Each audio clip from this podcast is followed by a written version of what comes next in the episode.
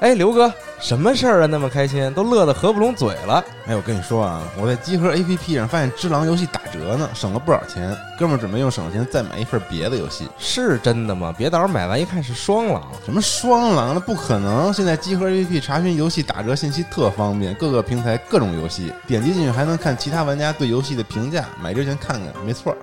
哎，我看看，哎呦，写的还真挺清楚的。哎，等会儿，等会儿，这游戏我前两天刚原价买的，怎么现在打折了？你呀、赶紧更新一下集合 APP 吧。 Are you ready for a miracle?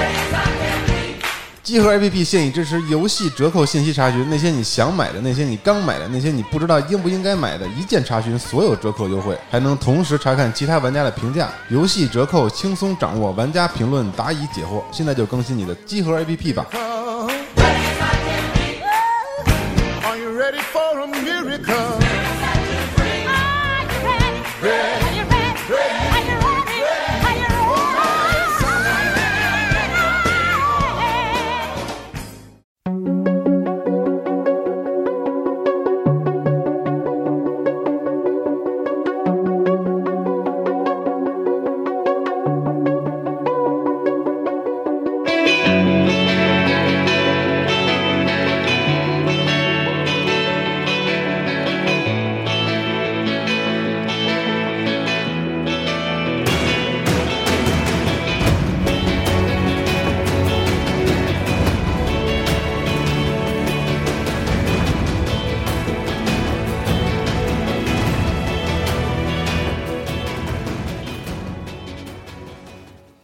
大家好，欢迎收听最新一期的《加六 AD 合适其他》节目，我是四十二。我是老白，哎，龙马，我是安，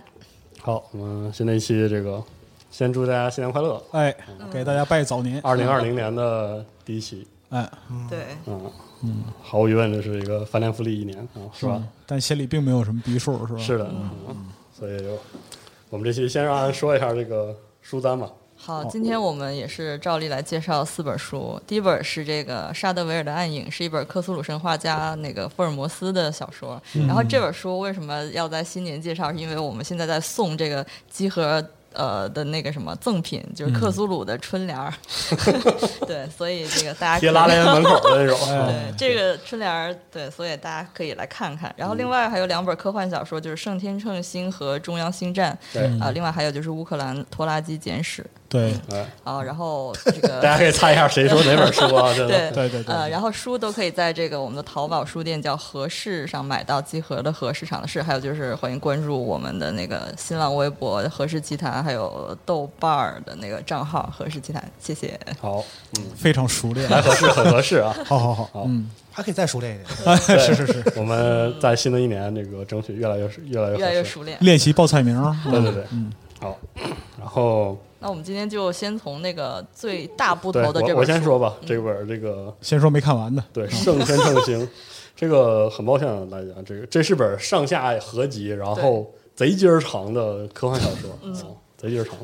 所以这个，然后我出去这个旅游，然后还生病了，所以没有看完。然后看完了上本儿，然后所以呢，我就借着这上本儿给大家推荐一下。等我下半本儿看完之后，可以再补上。嗯嗯啊，所以我现在就正式开始了。我觉得这本儿这个彼得汉密尔顿写的这个《升天成星》太好看了，朋友们，这太好看 了！我真的好久没有就是读你怎么了？你被赵夏病毒传染了？真的读读科幻小说，读完读到最后拍大腿，觉得哇太爽了！就是我真的很长时间没有读到这样的长篇小说了，所以我就觉得这个特别值得推荐啊！一会儿你那个，你回放一下前面的十五秒，你听你苍白的形容词，是 真的只能苍白的形容啊，真是太开心了！我甚至就是那种读到让我觉得非常开心的那么一本小说。我可以大致说一下为什么我觉得这个书特别好啊，嗯就是简单来说，它它是二零一二年写的，非常近啊，非常近的一本长篇小说。嗯，呃，这个小说在千禧年之后非常时髦的科幻题材和科幻写作里，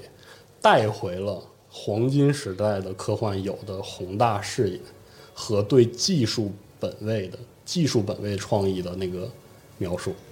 就是你很可能在千禧年，尤其是第二个十年里的很多科幻小说中见不到，就是那种基于科幻点子的科幻小说，同时又很大气。它是个太空歌剧，嗯、就是在很长很长一段时间里，在可能在十几年的时间里，我们一提到太空歌剧，想它都是一种很软的、嗯，很没有新意的，可能读起来没有那么有劲儿的一种类型。那这个小说就完全不是，在这个《圣天圣星》里，你可以读到它是，你可以读到什么呢？首先是经典的像副本那样的高科技犯罪，哦，它的主轴，它的多轴中的一轴是高科技犯罪和探案的一件事情。嗯然后你又能读到这个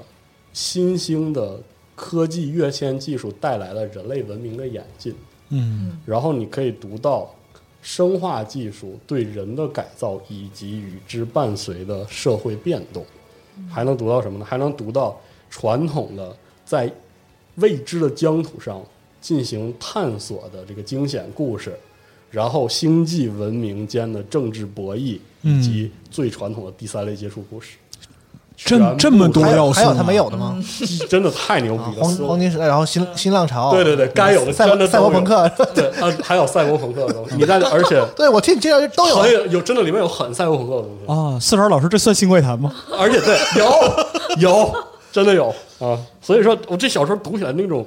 充实丰满，真有新怪谈，真，有很新怪，我啊这特别牛逼！我真的觉得这个小说读起来那种就是厚实的劲儿，包括这个人的笔法，这个人的写作能力，他是他是一个多视点叙事的，呃，如果像你描述，就里边有这么多元素的话，那他这个就是驾驭文体的能力应该很非常强强。嗯我真真的我读起来，至少在上半本儿里，它首先就是一个，呃虽然我这个见识比较少，但是我觉得它作为一个侦探小说来说，嗯，相当的呃见水平，就是它里面它真的是一个比较严谨的侦探小说，它到最后给你指出的是这个侦探探案者的思维盲区，哦，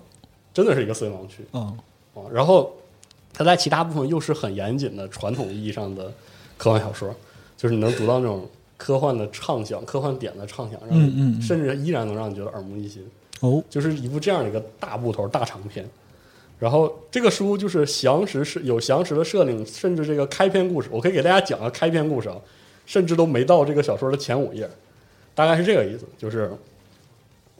它开头有个年表，嗯，这个大师年表我本来以为是这个小说的归纳，后来发现这个小说真的是依托这个年表的，整个一个年表是为小说服务的。如果你不看它，你可能对它开场的时候那种社会结构缺乏足够的了解。它这个年表是什么概念呢？说零三年，二零零三年有个叫凯恩诺斯的人，是个美国军官，然后在伊拉克呢被这个一个爆炸装置炸伤了，然后他就被迫这个退役。于是呢，他二零零四年之后从美军退役之后呢，搬到爱丁堡，然后他是一个他是一个很显赫的家族，然后就用他家族的权钱在爱丁堡招募了一批这个基因科学家，然后在三四年之后，其实就是应该是十年之后，他完成了三个自己的完美克隆，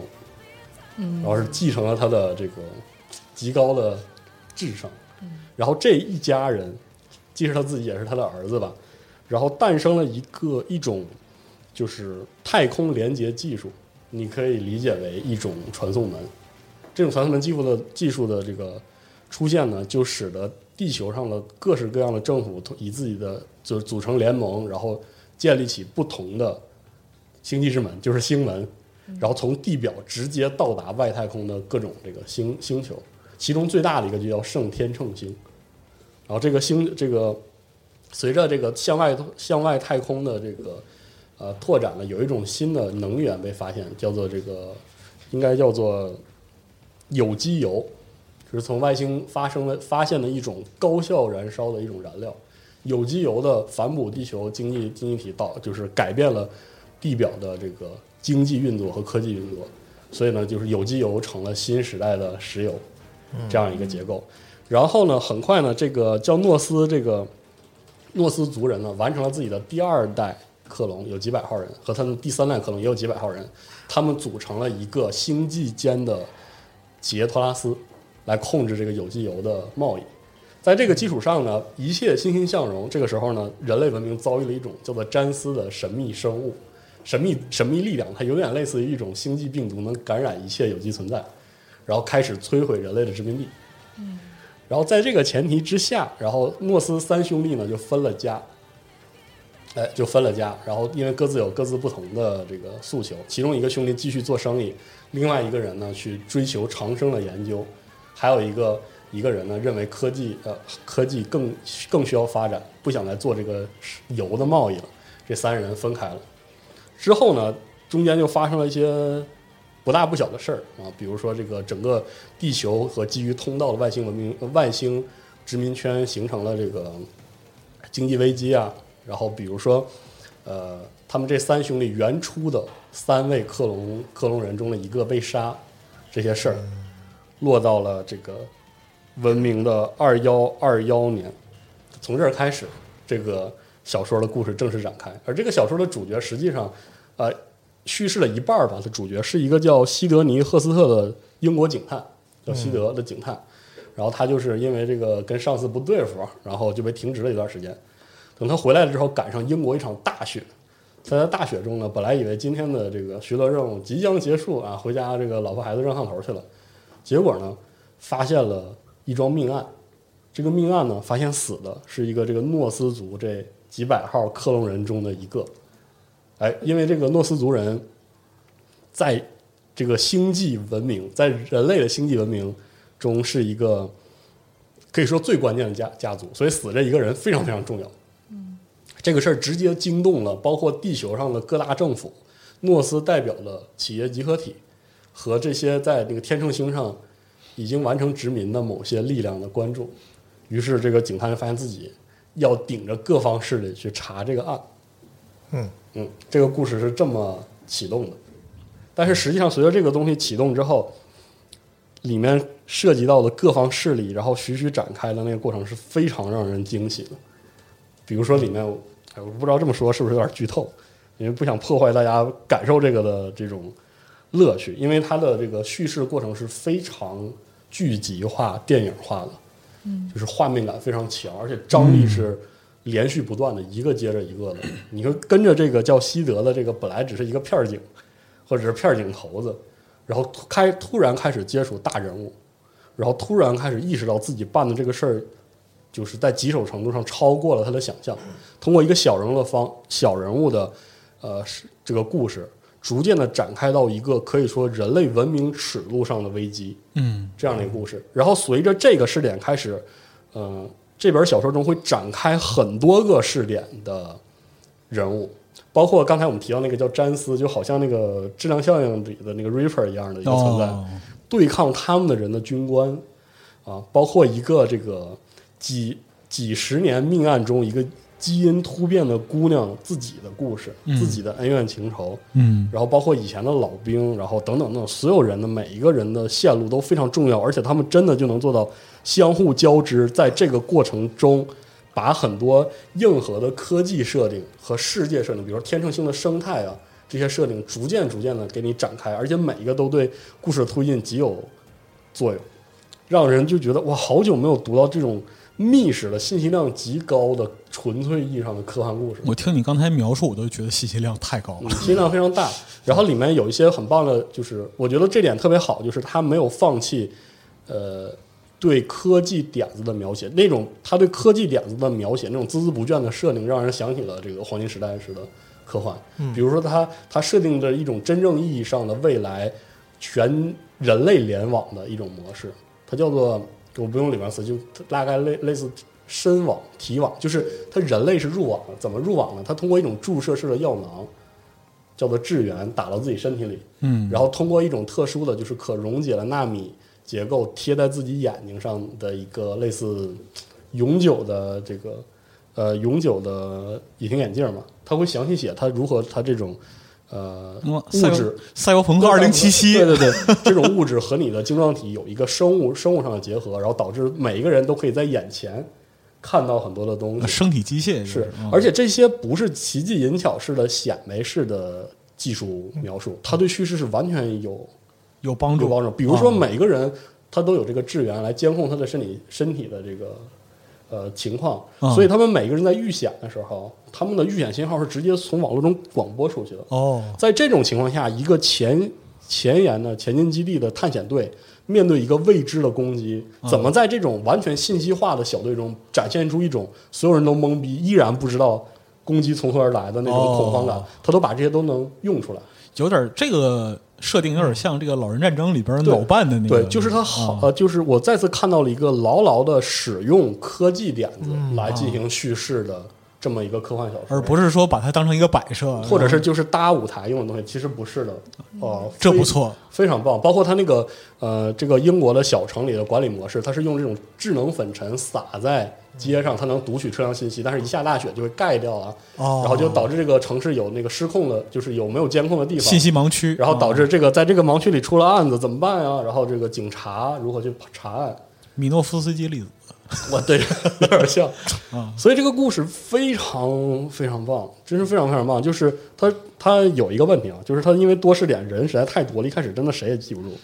它甚至有人物表，我好久没在小说开头有个人物表，而这人物表我真的经常查了，哦，我真的要嗯作者反复自己用的，反正我写就行了， 是是，我就索性把它加书里。我人真是太人特别多，然后势力之盘根错节，特别棒。写着写着写飘了，嗯名儿对都忘了。然后这个书还有一点我特喜欢是什么？它的结构其实跟海伯利安有一种迷之相像，真的跟迷之相像，但是它却没有海伯利安里非常重的神学讨论、宗教气息的痕迹。嗯，这就非常有意思，因为它也设计了一个面对外星入侵的前线的一个叫做福音派，就是他那个传统的基督徒的一个战士。哦你会看到他面对一个仿佛天启或者仿佛启示录一般的天灾面前，他到底是怎么想的？就受到了什么影响？是的思想有什么变化？对对对，啊非常棒！这个小说真是太他妈好看了，可以。真而且真的很长。我先事先声明，真的特别长，我看了一本儿，但这一本儿就怎么说呢？我下面这句话可能有点破坏各位的阅读体验，啊，就是这个案子在这本小说的前半段把一切铺陈好之后，留给玩家也一给玩家 给读者有同样的悬念：这个杀人案到底是第三类接触，还是人为是企业的争夺，嗯还是企业之间的那种脏事儿？啊，我这个事儿一直会吊着里面的所有人和吊着读者。这本书是一本整本，但是这个划分的这个部头切的那个位置非常非常的棒。我等会儿我看看啊。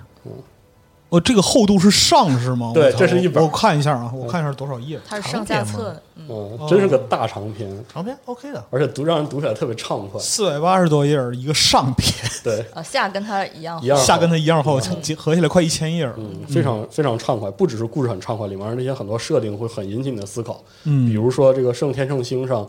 的这个植物是没有动物的，没有昆虫的，嗯它的植物仿佛有一种人工安排的痕迹，这是为什么？他们要去讨论。就有很多草蛇灰线的对痕迹嗯对在对，里面。如果如果有外星生物，他们自己本明明已经论证完了，只有地球这样的生物会出现两足的智慧生物，那么他们见到那个到底是什么玩意儿啊？你能在这里看到太多东西了。行，别他妈说，赶紧看下册， 看完给我，快点。太好看了，哇，真的太好看了，朋友们，真是强烈推荐大家看一下。真的，我没想到在二零二零年开头读了一本如此令我满足的书，完了，四十二说完我都不敢说别这别边了，嗯就是找到一种传统的滋味儿。嗯，在这本书里找到一种传统滋味儿，我特别喜欢。嗯，好，差不多是这些。行，等我下半本读完之后，对结局有什么感受，等到下期或者下下期再跟大家分享一下。感受一下啊。嗯，行，那我就正好接着呃《圣天圣心》这本书说吧，我想这次想。讲的是我刚看完的一个科幻小说，叫《中央星战》。嗯然后他，我刚听完四十二说的这个他的圣对圣天圣心的称赞之后，我就发现我这本书跟他的就是称赞的点完全相反。啊那不正好你不是说互补对你不是说你那本是一个完全基于科幻点子的这个叙事的是科幻小说吗？这本书完全不是。哦，那太好了，对，而且首先我也不是什么科幻科幻小说读者，我觉得在首先在各位面前讲科幻小说，我今天就有点儿别别别没有特别发怵。不敢。然后这本书叫《中央星战》呢，它是一个以色列作家写的赛博朋克小说，哇，嗯嗯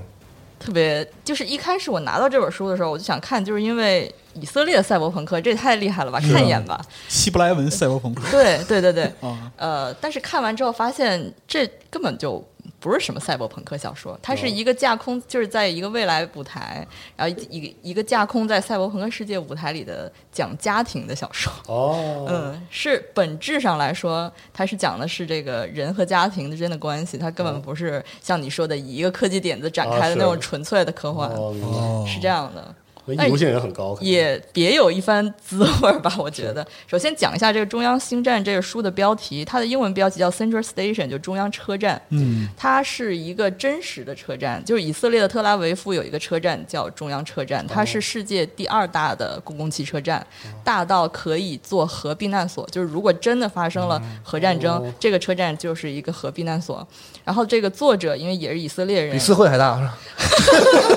四会有多大我还真不知道。这思维确实挺大的。啊我是作为我有作为西嗯作速为站大吗？呃，这我也不知道，新宿主要是乱。嗯是，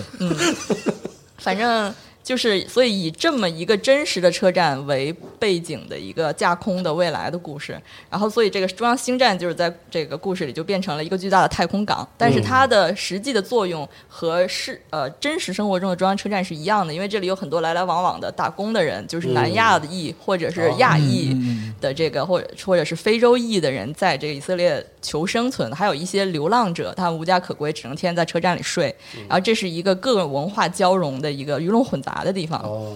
呃，现实生活中的中央车站是这样，但这小说里的这个中央星站也是这样，就全部都是一样的，只不过这里鱼龙混杂的就更多了，除了有人类，还有非人类，哦还有哦宇宙生命体，还有 AI，还有机器人，都在这个中央星站里混着。然后，所以它是这么样一个小说，而且你说它的舞台是是这个呃科幻，就是 是赛博朋克舞台，但是它实际上讲的是。呃，中央星站里的人和人之间的故事，我看了一下，网上有这个有一个推荐语，管它叫“赛博朋克四世同堂”， 我觉得这个这个有点说的有点夸张，但大概就这意思吧，大家理解一下。千里刀光影，然后这个这个书的写法也挺有意思，它是十三个短篇小说，然后互相呃可以说没有什么太大的关系，你可以分着读，但是。他们有共同点，就是首先他们出场的人物是可能前一个小说里的人物跟后一个小说里人物可能有一些关系，可能是亲戚，哦或者是几代移民，然后他们有一些亲戚关系，或者是同一个人。然后第二就是这十三个故事的发生的舞台舞台都是在中央星站，呃，是这样的。然后，然后呢，呃，读起来挺破碎的，因为十三个故事，你读完这个故事，然后突然就蹦到下一个故事，你开始不知道这人这个人是谁，下一个故事人又是谁。然后就跟四十二刚才说的一样，这个书也有一个人物表，嗯嚯，嗯而且他特别可恶，他在最后才给你，我是读到最后我才发现后面有一个人物表，哦然后一开始糊里糊涂读完之后，发现我靠，有人物 表，对，是这他样的。他把他故意放在最后，是表示就里边各个故事的人都有关联性啊，是吧对，因为这个有一些亲缘关系等等。哦然后呢，我就是想特别想在节目里，就是想跟大家怎么去表达这个以色列的科幻小说跟欧美的科幻的不一样的点，但是我又想不好什么，想不好什么词儿。刚好我就看到了《三联生活周刊》对这个作者叫拉维提德哈的一个采访，嗯然后我就发现其中有一段话，就是这个作者的自述啊，特别能表达他的这个写作的主旨。嗯我想给大家介绍一下，就是说这个作者其实是觉得他觉得这个呃美国的文化，或者是我们叫欧美文化吧，就比如《嗯圣天圣经》那本书吧，它是是是很个人主义的。对，因为美国的科幻作品它有很多就是单独的个人英雄，然后所以这个作作者他是个以色列人嘛，他的从童年的认知，他就觉得科幻就应该是那样的，有一个英雄在那儿哎。但对是他渐渐长大之后，他发现其实以色列的文化是一个不是个人主义的文化，是一个有复杂的家庭、有纷乱的人际关系为主的文化，是亚洲的文化。嗯，然后这个文化就跟印度或者东南亚或者说我们就中嗯国，因为这本书里有很多中国就是三代移民、三代的以色列移民的角色出场，就是嗯他觉得亚洲的文化是是完全和美国不同哎的，嗯所以说如果真的有外星人入侵。对于亚洲的国家来说，我们不是以一个人去战斗，或者一个英雄是去的战斗，我们是一个家庭，或你要和你的姑姑、你的叔叔、你的邻居团结在一起去战斗。没错，所以呢，所以他就想写一个跟西方科幻完全不同的故科幻故嗯事，所以就是这个就是中央星战的故事。太棒了。嗯，有趣，而且这个事儿，对我正好对以这个为补充，我就想说，为什么圣天圣天圣经读起来有一种怀旧感，你知道吗？你在里面找到的是那种特别经典的西方中心主义， 你知道吗？在这个、在这个书里，就是它虽然啊，在在这个大事年表里。我说回来啊，就是说那刚才我们说那些星际通道的建立，他也会说啊什么。就是各个国家啊，什么这个，比如说中国也有在太原，中国的政在太原，他也会做这些设计。你会发现，他故事里，嗯，根本无所谓，没有这些，哦没有这些地方，就是中心依然是这个昂格鲁萨克逊的嗯 文化的这个主体。这个小说也有这个很鲜明这个特色。你翻开其中一页就闻到了奥萨的狐臭。对，这个这个很有意思。这个圣天圣星，我我给他的基调就是有一种经典回潮的感觉，嗯但是他确实跟这个中央车站、星战在对这一点上嗯是有刚非常鲜明的对比，因为我刚才就觉得这两本书也太不一样是了。的我这本书就是一个科幻舞台下的人的故事、家庭的故事，或者说是这样的。然后呢，哦，这里面不刚刚说有十三个短片嘛？然后我有一个有两个短片吧，我。比较喜欢，或者说也不是喜欢，就印象比较深。我想给大家说一下，就是首先就是我觉得 大家肯定会想看的，就是这第六个故事。这个故事叫叫我可以翻一下啊，它是它叫细思，然后它讲的是一个机器人，一个机器人儿，但是它是这个呃负责就是在教堂或也不是教堂，就是负责给那犹太人割礼的机器人儿。哦因为他是这么说的，说那个那个时候人类已经没有什么真正的信仰了。然后呢，因为因为这个大家都变成了这个充满数字的智慧生物，然后就是我们这个世界变成了数学的世界，然后无穷的虚拟就让很多人逃离了信仰，但是还有少部分这个呃怎么说犹太人呢，所以他们呢需要这个有这个需求，宗教的需求。所以呢，这个里面出现了一个角色叫阿尔派奇修士，他是一个机器人儿，所以他在兼职在这个中央星站为犹太人割礼。哦然后呃，他这么说，这书里这么写的啊，他说这个这个这个修士是一个不错的割礼执行人，然后可以怎么啊怎么讲？因为他描写的非常的生动，我就不能 念了。 但是这个还挺有意思的，就是这个故事其实也是一个例子，就是。呃，所有在这个中央星站里描写的短片，都是有这种呃未来感和真实世界是的嗯互相冲突的设定在里头。你看的是一个科幻小说，但是你看的你脑子里哎是的想出来的全部都是真实的就是世不界的能这脱个，开这个作者的对对对特点所以而且它也没有什么核心的科技点子，所以就哦跟那个四十二刚讲的那个完全不一它样。其实讲的还是一个就观念的冲突。对对而且对，这点我觉得很有意思，比如说以色列的科幻作品有以色列的风格，这本《圣天圣星》它是英国人写的，嗯，所以这本书在在气质上有点冷，有点像那个，就是它颇有这个狄更斯那个劲儿。嗯你知道吗啊哈，就是我发现英国的英国的科幻作品或多或少在在质感上、在阅读体验上、在科幻科技观上都和美式的科幻不一样，有区别。嗯，是有区别的，所嗯以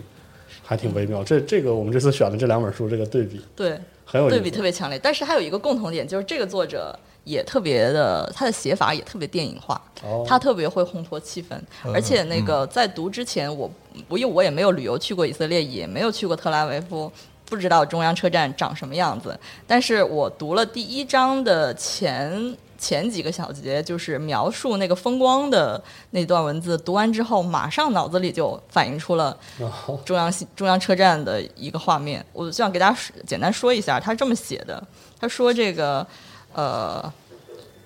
呃，在那个我第一次来到中央星站是一个冬日，非洲难民面无表情地坐在草地上，他们在等待着，但等的是什么我不知道。肉店外面，两个菲律宾小孩儿玩着假扮飞机的游戏，他们伸展双臂，快速绕圈，想象着飞机一下机枪发射炮弹。肉店柜台后面，一个菲律宾男人用剁肉砍剁肉刀砍着肋排，把肉和骨头剁碎。再远一点是罗塞尔烤肉卷的摊子，他遭遇过两次自杀式的爆炸袭击，但是照常营业。羊油和茴香的气味飘过喧嚣的街道上，让我饥肠辘辘。然后后面还写这个这个中央车站这一边儿是这个南边儿是沙漠，然后人们修建了巨大的隔离墙，防止难民的入侵。这跟呃另这跟一科幻有什么关系？这不耶路撒冷日常吗？这对对对，然后这边是难民，这边是什么泰国、菲律宾的、中国的经济移民，然后呢，等等等等哦，呃，加沙地区又发生了袭击什么什么的。然后我作为一个完全没有去过那个地方旅游的人，或者说对那个那个地方完全不了解，然后读完了这一章之后，马上脑子里就建立一个清晰的认知，然后再继续读下去就完全没有任何就觉得水土不服的地方。就没有障碍。对，太厉害了。是是这么样的一本小说。可以，嗯，我觉得可能就是喜欢的人可能就会喜欢吧，嗯不喜欢的人可能就不喜欢这种写法我。刚才就想说，新时代的作家，就是最近我就是这个咱们录节目也要看不同的书嘛，嗯然后你会看到就是八十年代之后，特别是九十年代之后，嗯更特别是就是我们最近十几年、二十年的作家，嗯特别受这个视觉媒介的这个影响，对对是对是对，他们写出来的东西仿佛是你觉得是某些电影桥段，就是描述越发的视觉化。是我，我甚至觉得说，就是我有点说说句不好听的，我是觉得这作者他就描写着就瞄着电影电影那个版权去的， 就我就是当然也说不太好，反正就是有这感觉。是嗯再早一点的作家，其实他们的那个描写这这部分的方式，其实可能不太一不太一样。嗯样，是包括那故事架构啊，很多叙事啊，或者是一些其他层面的这个这个这个这个东西，我觉得还是有各有特色嗯的。但是新时代的作家在描写上特别具有这个现代这个时代感，就是是真的是特别就是鲜亮对，是一个 属于电影的时代，属于一个嗯嗯嗯这样属于是电视的剧的时代。然后那个写出来的东西也是，就让你觉得嗯，就像是一个电影桥段那种感觉。是嗯的，对对对，所以这个就大家可以去看一下吧，如果有兴趣的话，这以色列赛博朋克真的不多见啊，是就是读一本少一本， 真的是这样。不至于， 对对对，大概就这么一个意思。行嗯，好，这会儿说完之后再说说这个科斯鲁和侦探小说 好，嗯这个好，对来请对，你们都离远点啊， 别溅着血。见一下啊，开始了，这个咱们虽然是卖书啊，啊但是就是我觉得这个节目得得真诚啊，啊，对，所以我必须得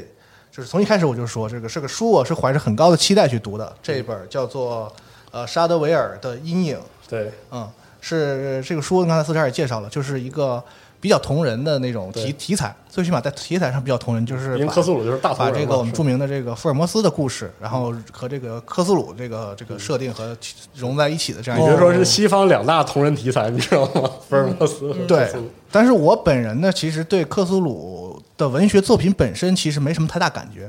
嗯就是可以理解所有克苏鲁的这些小说什么的，我读起来都是就那就样，就在这个时代了嘛，就是我觉得那个小说本身也就那么回事儿，啊对。然后我本人对这个这个福尔摩斯这个系列，就柯南道尔，是我这个从小就很喜欢的这个一个系列的这个哦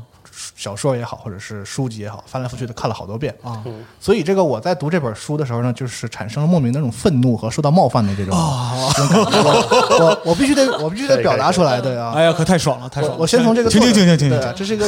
英英国的所谓的科幻作家吧啊，我操！嗯开始了，嗯詹姆斯·克洛格罗夫啊。但是其实我在网上还特意去查了一下啊，我怕我就是这个别误伤是吗对，别是别人家真是大腕儿，然后我在这儿这个大放厥词，好像 就不太好了。好像他确实这个在写作本身上，这个这个这个就是不是特别有建树，建树一般，好像一直停留在这种就是比较娱乐性的这种同这个同人文学这个这个层面，因为他本身是一个《金融时报》的书评人。哦，对，所以就告诉你说，搞搞评论的人千万不要觉得自己眼睛能行。是的，你知道是吗对的，说的太对，对，今天你玩游戏的人不要觉得你也能做游戏啊。但是有一部分人确实，也许他可能能写书，能也能去做有有有游戏编辑懂鸡毛游戏，对，但是大大多数的人，你就是对对对，是这个道对理，你能这个有这么好的幸运，站在那儿叭叭的说别人还能挣点钱，我觉得你应该珍惜这份幸运啊，没不错要觉得自己就突然间天晴了雨停了，你觉得自己也行是吧？对这个就不是很合适啊。所以我从他这本书里，我就觉得作家本身还是一个很专业、很职业的一个他还是有门槛儿的。啊对，不是说你每天写多少万字儿的人都能来干作家，因为他可能跟你本身的这个创造力啊、想象力啊，哎各方面是的的生活的阅历啊都有关系。不是每天看那个对，速通的水友都能创造世界纪 录。反正我在网上看介绍说，这个人本身是这个福尔摩斯迷，然后也是克苏鲁迷，这是很自然的嘛，所以才会写这种、这种东西。然后我先说这个书是怎么一个一个一个玩意儿啊，呵，哎呀，这个设定上呢，它是这个设定这个世界，首先它科苏鲁题材嘛，嗯它它得它得是科苏鲁世界观嘛，就是世界上有这些什么那个就是就是就就就是神旧神就啊克苏鲁那一套新啊神旧神这些嗯对嗯。然后呢，它这个设设定里假定这个世界上真的有这个福尔摩斯和这个约翰华生，嗯，然后这个整个这个小说或者回忆录也好，确实是这个约翰华生先生所著，是对，然后呢，他因为你看他这姓啊，叫这个洛夫格罗夫，我不知道他是不是真的就是有一些这个关系啊。嗯、啊，他在书里自称和这个我这个艾守义先生的那个家这个因为姓氏有家族对渊源，嗯有有渊源是同一一个姓氏的两支、哦啊，所以说他就意外的得到了这个华生先生的书稿，就是有一个人拿这个书稿说，哎，你你不是那个这个你们他们家的人吗？是你看这个著名的华生医生的这个回忆录又出了、出了又出了手稿，嗯对，然后这个时候当然他那个人已经不在了嘛。然后呢，他给的设定就是说我拿到这个书稿之后呢，我觉得这个写的好像真的是华生本人写的，嗯但是这个真不知道是不是赝品，真伪不知，没有这么办法可以验证要。是哎所以呢，我姑且就给你们讲一复讲，述一番想，想听听啊，你们就爱信就信。嗯，对，但是我从这个书书看起来本身，我觉得他对于柯南道尔的那个模仿非常之 拙劣，就是完全没有没有到没有没有到点儿上。哎，好听，可以合适这么多期 了，太好了，好听好听。对，而且他这个书有一个特点，就是我本来抱的是什么呢？我很我很期望看到一个就是正经的基于福尔摩斯设嗯定的，然后绿他色研究室的那个，对，然后他融入这个科索，就是他真的在、嗯还是在正常的一个探案过程中，就是然你后希望它的框架是在一个就是经典侦探小说的框架下对，这样对，然后就是是涉及一些神秘神秘主义，就是说啊嗯，这个时候这个福尔摩斯和华生也意识到了有一些他们不可以不能通过常识来确定的这个解东决西，啊，但是这个事情本身不应该涉及的就是太深，嗯，就是或者说它完全变成了一个克苏鲁的那种一个呃冒险故事哦，啊，这样的话就本身失去了它探案的这个就是整个侦探小说可所有的架构。就两种这个架构本身是对冲突的，嗯而这本小说确实不是这样的，它是以推翻原原来的基础作为养分的。哦就是说，这个明白华生先华生先生在晚年良心发现，决定这个修改自己曾经这个就是当年就是所写下的所有谎言。火啊就是说好啊，就是这说么他这么和福尔摩斯根本就不是什么真，就是这个大家以为的那种就是侦探啊，哦就是与这个伦敦的这个罪恶做斗争这的。完全靠旧对神是吧？他们对他们毕生的经历，就是在与这个这个所谓的这个邪邪邪教组织的信徒们啊 在做斗争。然后他把里面所有这些我们熟悉的人物，什么这个 Les t r a d 警官，哦然后这个麦克那个呃福尔摩斯他哥那个呃麦克格罗夫、哦和这个这个这个这个，总之这些角色吧啊，这个莫瑞亚蒂，嗯就是都都拿出来溜一溜，就是就是啊，就表示说，你看着了吗？这个是邪神，对那也是邪神，就是跟上一次咱们这个这个这个马亲王啊来的时候，就说所谓的 OOC，、哦啊就是他他不啊他举过一个例子吗，他说这个这个同人东西啊，你不能以踩着原著为基础哎是的嗯来抬高你的这个这个故事，嗯而甚至上我觉得即使是这样，我还有一丝可能接受的可能，只要你写得好。但我是必须得很遗憾的表示，他这本书就体现了为什么，呃，很大多数的克苏鲁小说就摆脱不了那种地摊文学的那种哎那种。那种完了，我那种心都凉了。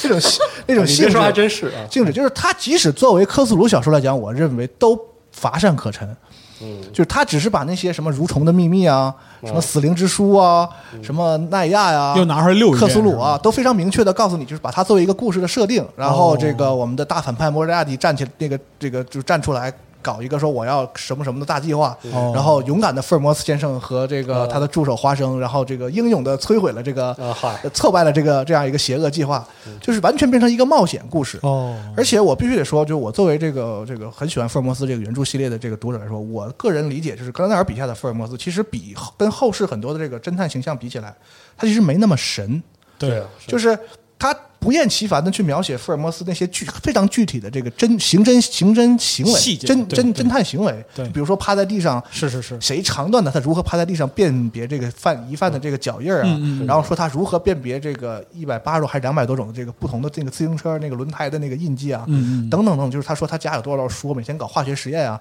就是他本身这个书建立在一个很真实的这个刑侦学。就详实或者可信的说，状态在那个时代，这个现代的刑侦学还没有建立，是但是而很是理性的，而是有一个这样的像福尔摩斯这样的人，去试图建立一个有关于这个刑事侦缉这样的一个一门学科的这样一个、嗯一个一个就原著它是试图让你去理解，就我讲述的故事背后有一个完整的理对性体系，即便如此，他还不停的在小说里用什么方式嘲讽呢？用福尔摩斯本人来嘲讽华生的方式来表他他想就是谦逊的表示一下自己在刑侦学这方面写的还不够啊就是福尔摩斯一一直在批评华生说你那个小说啊，光图着娱乐性和好看是啊完全忽略了这个真正在这个就是刑侦科学上有理用性化的有东用西有用的那部分不应该这样写，他一直批评华生这样嘛，所以就是克兰戴尔本人可能也在通过这种方式在觉得说我即使我这样去努力描描写这一部分，嗯我觉得依然还不够这个就是不够就是纯粹的一个侦侦探啊题材的一个是东西，包括柯南道尔本人，他其实多次参与过真真真实的这个怎么说一些案件的这个、这个嗯这是个的这个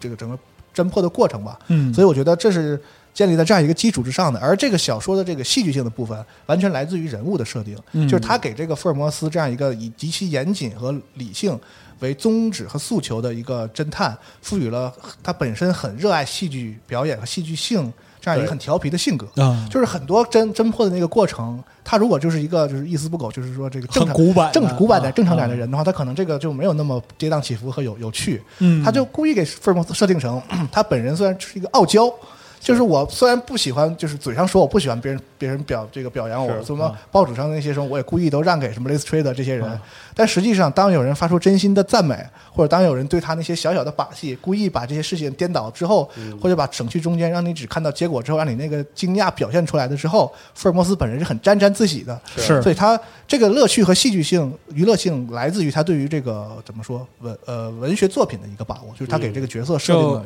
对。对对对，就是就建立在这样的人设。福尔摩斯这个人物，可以说是这个推理小说历史上最早的这个推理婆罗门吧。对啊，啊，就是严谨的刑侦，嗯是这个侦探故事的内核，然后嗯他的这个他本人的这个这个故事的精彩，来体现在他对于这个戏剧性在这个人物哎是的设定上的这个把控，是这样的一个东西。对，所以他吸引人。对，那我们再看这本《同人》啊，嗯就是他，我觉得首先就是 OOC，他破坏了这个人物的 人物的设定，就是在这个小说里，我们没有看到太多，哪怕他是克苏鲁啊，我们没有看到福尔摩斯先生用就是太多的这个什么推理的方式啊，去，嗯他只是在非常无关紧要的地方显露了一点这个，就是他所有的这个推理元素这个这个这个这个他那个。就是一点点这个能力吧，嗯大多数情况下，他就像一个普通的冒险家一样，展现出来的是勇气，甚至鲁莽，哦甚至这个这个奋不顾身，他这样的变成了一个就是扔骰子调查员。对我我印第安纳琼斯我啊对我甚至觉得这个故事根本不需要福尔摩斯， 他更适合印第安纳琼斯这样的这样的角色，而且最后哦最后解决这个问题也不是说通过他的这个这个侦缉和推理哦，而是就是比如说他也开始研究这个克苏鲁这些书，只不过他可能比别人研究的更好，身上装备了很多各种各样的药瓶 啊什么的嚯嗨，怎么改猎魔人了？ 对，就是就是往上往出修修修修这些东哦西，然后最后这个呃，从克苏鲁这个角度来讲，我觉得也是比较没有克苏鲁真正应该有的那个内核。就嗯我还是反复在说，我说血缘为什么这一个完全不不是克苏鲁本身题材的东西，嗯它非常好的体现了克苏鲁的这个特点，就是因为它你你克苏鲁就不能克苏鲁。这个是一个非常大的悖论，没错，对，当你在这本书里明确的告诉我说莫莫扎蒂这个他看了一个什么书，他要干嘛干嘛，他要召唤谁谁谁的时候，那他妈怎么可能还克苏鲁呢？他怎么可能克苏鲁呢？就不可名状之恐惧，对完核心全是不可名就状。变成了一个克苏鲁呃所设计元素的元元素的一个这个粉丝狂欢哦啊，就是这个主题乐啊有园，这个，还有那个主题乐园啊对，然后这个瓦德里还加入了福尔摩斯啊，这个好像看起来很很有趣，很热闹，对，对，但是这是一个非常这个这个怎么说不不专业、不职业，就是嗯对不高级，如不上同大战沙布尼乌拉斯，就是不不上档次的一种这个同人写作的这个一种这样一哦这种题材。当然，它的娱乐性我觉得还还还可以吧，就是它能让你看下去，嗯但我从中感受不到什么它太多的这个文学上的创作能力和这个文笔上的这个令人觉得好的地你 方。你就直说那个投氢气换过能不能过吧？那肯定是能过，啊对，那那肯定就是行，能过那就行。他就是这个不能说令人昏昏欲睡，你看得下去，但确实乏善可陈。嗯就趣味性还是有的。对，而且如果你像我一样，是对这个本身这个呃福尔摩斯这个这个形象和这个柯南道尔一系列的这个小说有感情的话，我觉得难免会有这种不开心或被冒犯的感觉，因为你。既然使用了福尔摩斯这个形象，因为我也读过一些有关福尔摩斯的这个同人人，嗯嗯包括刚才四十二提到的绿字这个的研绿字的究研究，有很好的很巧的，有很好绿色的很好有很好的鲜明的这个呃有很好的这个前前前珠玉在前珠玉在前的这个东嗯西在这儿，就是如果你用，那我觉得你要用到你为什么要使用福尔摩斯这个原因，你要你要说服我。这个这个结合这样的一个所谓现在是联动嘛，你要说服我，嗯啊，这个我是能接受。但是如果你只是，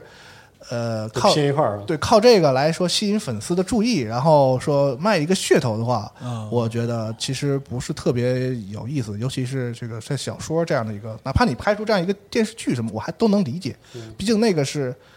怎么说？更娱乐化，更纯更纯娱乐化的娱乐消费的这样的东西，或者一个什么游戏的题材，用这样的题材，对哦我觉得包括还还还行。但里面大段大段的，比如说什么去到了类似唐人街的地方，然后这个来了几个中国会武术的，然后福尔摩斯用八段术跟他什么玩意儿？大 大大战多少回合？我觉得这些东西挺挺，也许有趣，对于对于一一部分喜好一些东西的人来说，但是我是我是觉得这个可以，但没必要，是吧？就是就捏梗狂欢，嗯对，没什么劲。劲。也许是我对他期望太高，也许正常人家看这本书的时候，大家对这个东西的期望都是那种偏娱乐向的，就是那种关公战秦琼的那种、嗯嗯那嗯种乐趣。嗯然后我看之前非要觉得说，希望他是一个什么，呃，有很有想法的一个一个东西，但是人家是没想法啊，我就是想要这个福尔摩斯这个大战克苏鲁啊，嗯对，基本就是这个这个。基本就是一个类似于葫芦娃大战变形金刚的那个、哦那个那个程度的东西啊，所以行吧对，如果你喜能接受这种娱乐性的话，我觉得还好，对啊。所以我本人不推荐啊，不喜欢我我也不喜欢啊嗯好这本书，对，很啊明那确了对，那如果你对我们这种真诚的方式呢感到这个理解和尊重的话呢，也你可以买一本四十二这个是吧？我还想说你想要那春联儿，可以买一本这个。真的是，因为我们为了这本书特意做了这个春联儿，克苏鲁的春联儿，那怎么办啊？对卖反卖以色列书送克苏鲁，买买买春联儿送一本小说， 对，买春联送一本小说也因为也不贵，对吧？大家来看一嗯下，，你们也可以考虑一下，嗯好吧？而且这本书的这个整个这个这个包装什么，我觉得还是还可以吧，做的新年挺漂人亮的。心都坏了，这是 对你把它就假装当做一本这个不错的福尔摩斯这个相关的书籍放在书架上，看嗯起来也不是那么扎眼啊。 对或者你把它当成这个科苏鲁神话看一乐儿的小说，还是够热闹嗯的，差不多。行了，果麦这个合作今天也就到头了。完行了，了没有下一回了， 操！因为因为我真觉得科苏鲁小说其实很难写，很难写啊，的是非常难写，是的。好，就是大多数科苏鲁小说真的就是这个水平。我倒不是说怎么样，就他真的没有比绝大多数的科苏鲁小说写的更差，嗯只不过也没有写写的更好而已啊。对，就以前我跟四十二讨论过一个问题啊，就是凡是冠以克苏鲁之名的游戏嗯都要完 蛋，是对，就没有例外，几乎没有例外，因为你在这个题材选择的时候就把最大的梗给破了。对哦嗯对这没办法，这确实没办法。嗯嗯，就是怎么说呢？没有，这真的是没什么办法。你的选择既然是这样一个倾向的话，那你就别怪说是读者在看到这个题材的时候会产生这样的反应。而且我作为一个这个科普文化爱好者，说说一句公道话哈，就是任何从就是翻过这个门槛儿开始接触接触科苏鲁神话的人，对于这些人来说，总有一个阶段，你想看的是那种具体的使用科苏鲁元素啊的对嗯作品。总有那么一个阶段，谁要都要从这儿经历。你要把这个翻过去的时候，你才意识到，哦，科苏鲁要的是那个，嗯是那个不说的那个恐惧，是我不懂的那一刻之前的东西。我可能从头到尾都没有一个非常具体的对情境的描述，对但是呢，我要让你知道，就那种恐惧的来源是什么。但这其实这就跟吃五个大饼才能吃饱一嗯样，你总不能说前面那五个大饼就没用了，你懂我的意思吧？对对对，啊就这就没办法得就得经过一个看山不是山，看山还是山的那个阶段嗯啊。，这没没确实没办法。这个对于科苏鲁作品，我也有这个意见，说实话，但总之，嗯这个这是绕不开的。是嗯啊，因为柯南道尔原教旨主义者发表了自己的观点。嗯 对不起，我觉得挺好的。我决定这这期节目不发给国麦的人了。有啊完， 那本不也是国外的吗？核心问题。不是那本不是，啊啊我先把磕头垫子准备好了。啊老白请，嗯这本书其实对我来说就有点复杂，因为它的出版最初第第一个版本是在二零一一年出的。嗯，嗯，那么叫啥呀？就是乌克兰图拉杰，就是乌克兰图拉一简哎史是啊，对。然后它的封面和装帧在这个几次再版之后就就一直都没有换过，一直是这样。所以说，以至于我一看这个封面，立刻就把它认出来了。嗯呃，然后还有一个就很有趣的地方，就是我九年之前读这本书和九年之后读这本书的情感和认识完全不一样。嗯是吗？对，因为这本书在刚出的时候，它它它很网红，二啊零那一太脑太网红二了因零为那一一年的时标题比候较哦超网红的，对，对就标是题比较有意思能够与它相提并论的只有《禅与摩托车维修艺术》。是的啊对对对对，对对。但 是真的，两当时两大奇书并列了，你知道吗？对对对对，到对现在那还有那豆瓣还有那柴油书单柴，油朋克两大奇对书嗯豆瓣上的书单，这名字怎么这么奇怪？这书但就是就这本书本身而言，它是不折不扣的畅销书，嗯啊，非常了不起。就这个十年之间一直常卖，啊，但是为什么我说就看他这本书的情感发生了变化呢？是因为呃，乌克兰拖拉机简史啊，它的核心不在于就是说拖拉机本身如何如何那，是而是乌克兰对，啊乌克兰仍在人间对乌克兰尚在人间啊，是啊，对。就音容宛在吧，只能太这么可说。啊怕了，这发言那是国歌的名儿，没说别的意思啊，。对，但是是，嗯但是就是就像这个乌克兰国歌的名字一嗯样，就因为乌克兰从这个苏联解体之后啊，它的就几个十年以十年为单位的节点，嗯其实是经历了完，嗯，可以说是非常大的就是变化或者动荡吧。是的，在九零年或者九一年的时候，就苏联刚解体的时候，哎，那那个时候满怀希望啊。两千年左右的时候是不知所措。两二零一零年的时候，就是这本书出那个初稿刚出版的时候，嗯，是可以说苟延残喘。是对，到了二零二零年，今天就是我们录这期节目，今天可以说就乌克兰奄奄一息。是，就这句话不是说那个在这儿抱怨，而是这个就古老客观的说是这样的，很客观，就是这个古老国家的一个有命运吧。是的，那么《乌克兰拖拉机简史》它讲的就你看这个名字不好理解，但是它的内核其实很有趣儿。它讲的是什么呢？是旅居英国的乌克兰人后裔的故事。那么这个文章的不，这个小说的这个主角 Nadia，那里啊行，对，因为她的俄文名叫叫纳杰日达、哦啊，然后在这个家族的爱称里边叫 Nadia。好，啊，你在里边也会看到，就是他们的就亲族互相以这个爱称来称呼。那么她是一个四十七岁的女性啊，在战后的英国成长，她的父母是在二战的时间啊，就经历过德国人的集中营啊，经历过乌克兰大饥荒嗯，啊，那么最后她远渡重洋跑到了是个小说是吗？英国来，对，它是一个小说。我的妈呀！对，为什么叫这 个就是你看吧啊？为什么叫就是乌克兰拖拉机简史呢？是因为这个主人公的母亲去世了，嗯他母亲去世两年之后呢，他的父亲与一位离过婚的妖艳迷人的啊胸贼大的乌克兰金发美女坠入了爱河。这个时候呢，他的父亲八十四岁那不挺好吗？啊，这个这位女郎三十六岁。啊嗯，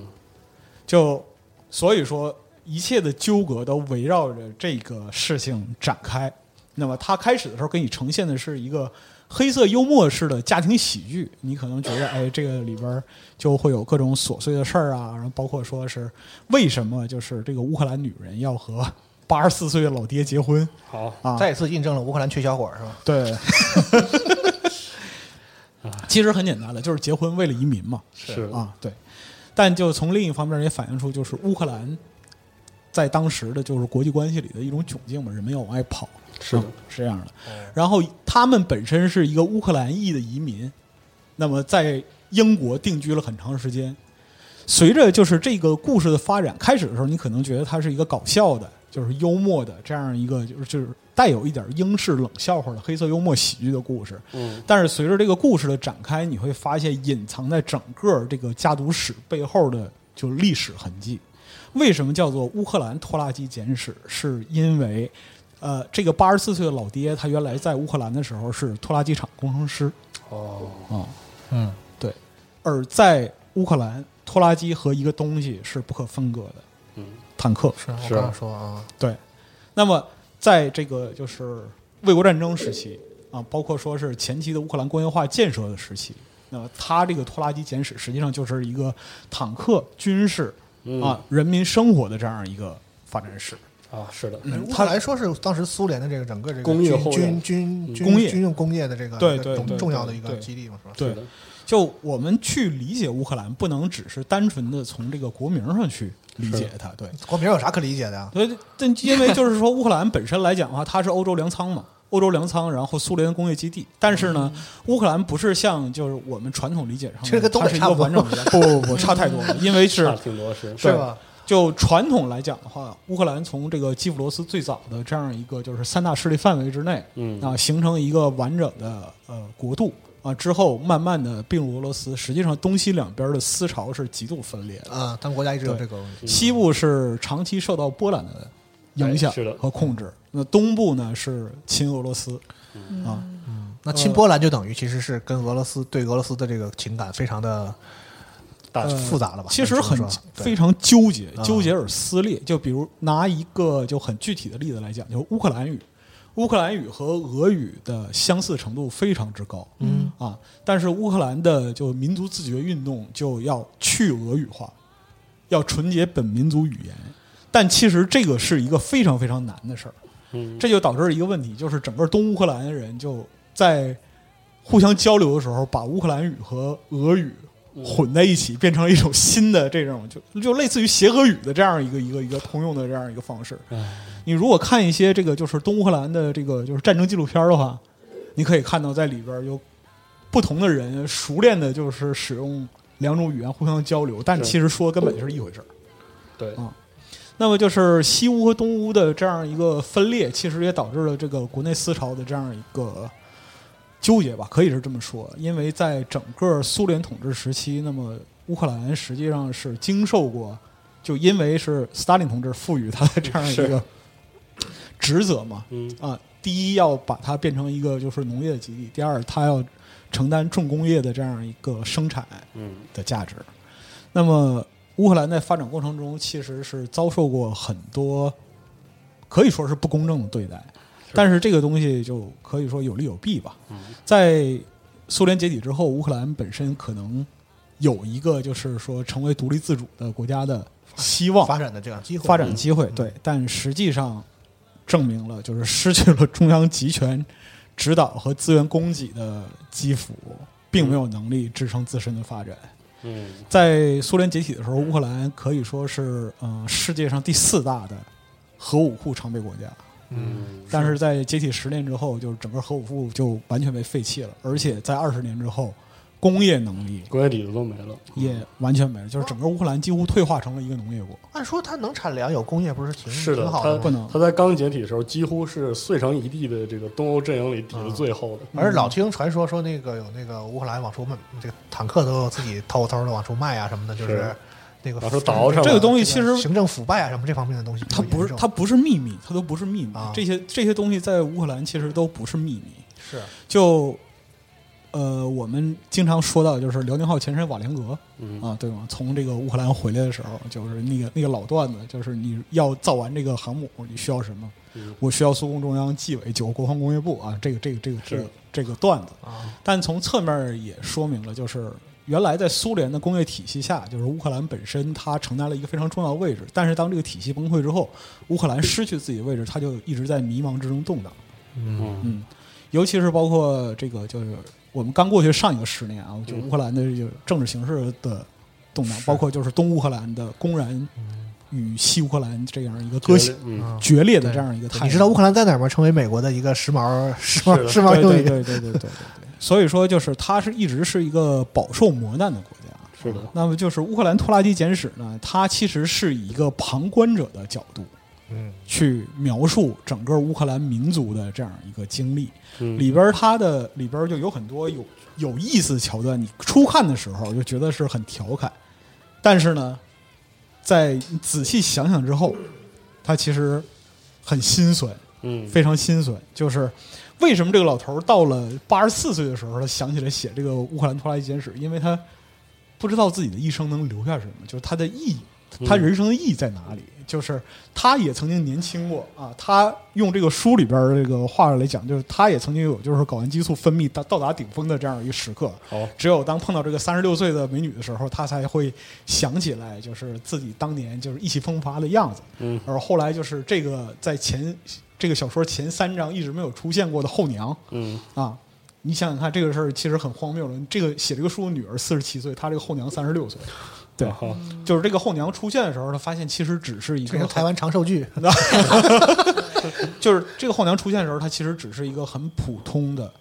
甚至有些肥胖的乌克兰女性。嗯对，唯一的区别就是胸大。哎嗨，对，而且后边还有一个，就是这算剧透啊，嗯就后边还有这个陈述说这个胸为什么大呢？因为骗了老头儿钱，拿去做了丰胸手 术。行吧，对，所以说呢，就是它其实是一个情感很复杂又很心酸的家族史，就乌克兰人家族史。听想想一个词儿，伤痕文学， 差不多是伤痕文是学是，但是这个伤痕文学它还有一个问题是什么呢？它是以一个旁观者的身份记述的，它在整个小说的最后提到了很关键的这样一个部分，就是乌克兰人分为两种，一种是 war baby，一种是 peace baby，就是一种是在战争时期出生的孩子，啊，一种是在和平时期出生的孩子。战争时期出生的孩子会有一些他自己都理解不了的这样习惯，或者说是积习。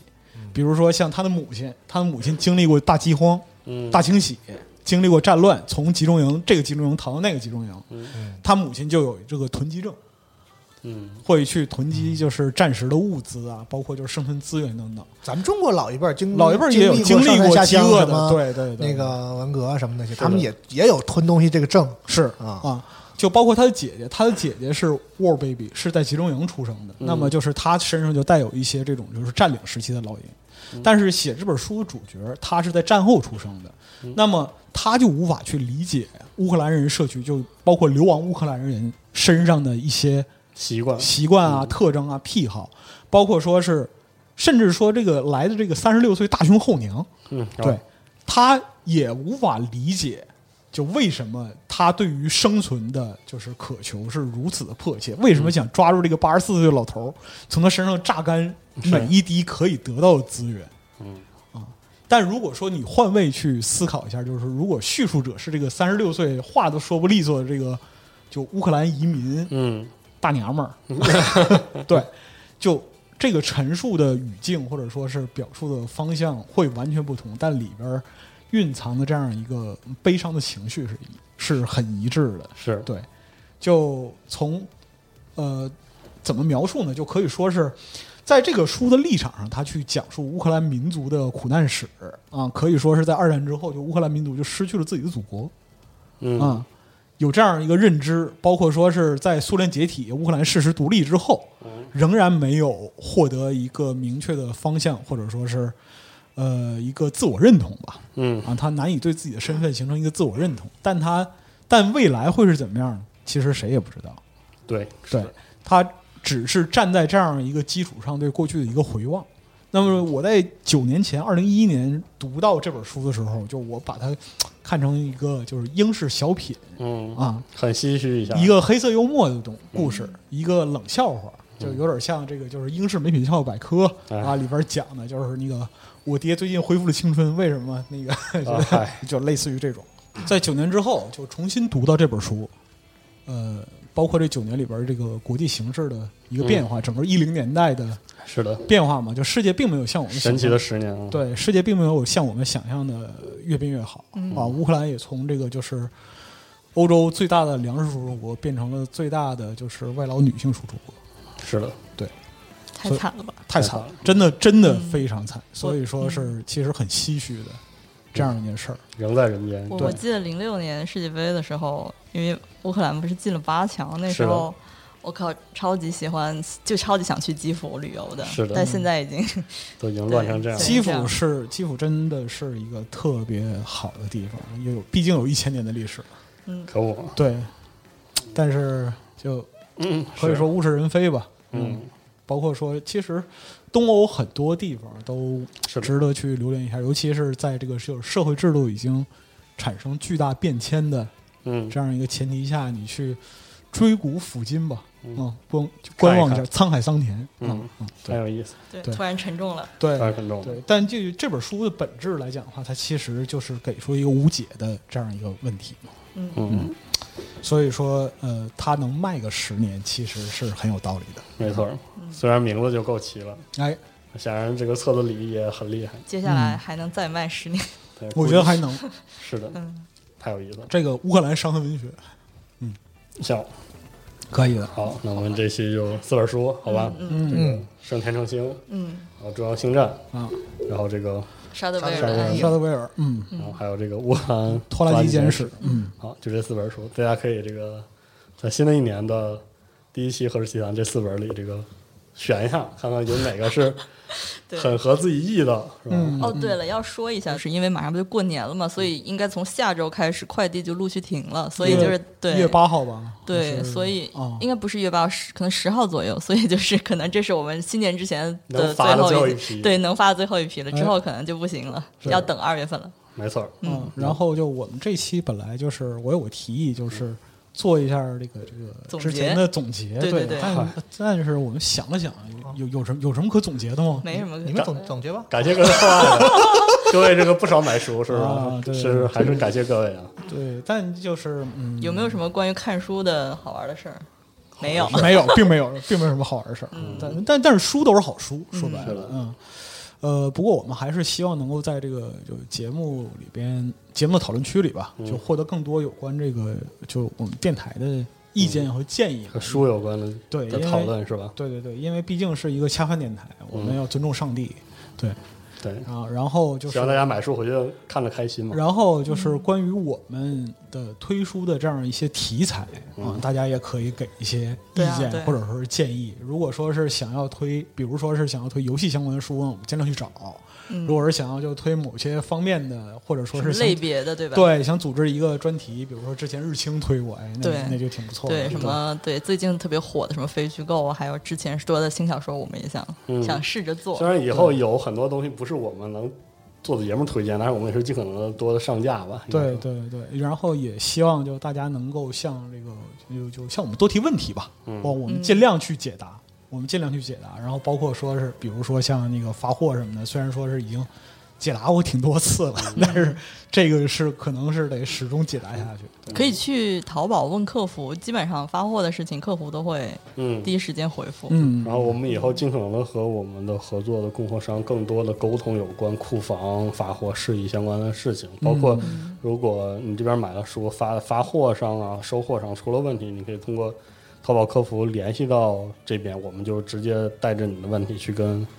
这个我们的供货商去沟通，然后尽快的把这个事情沟通完，哎好吧？总之就是新的一年的话，我们希望把这个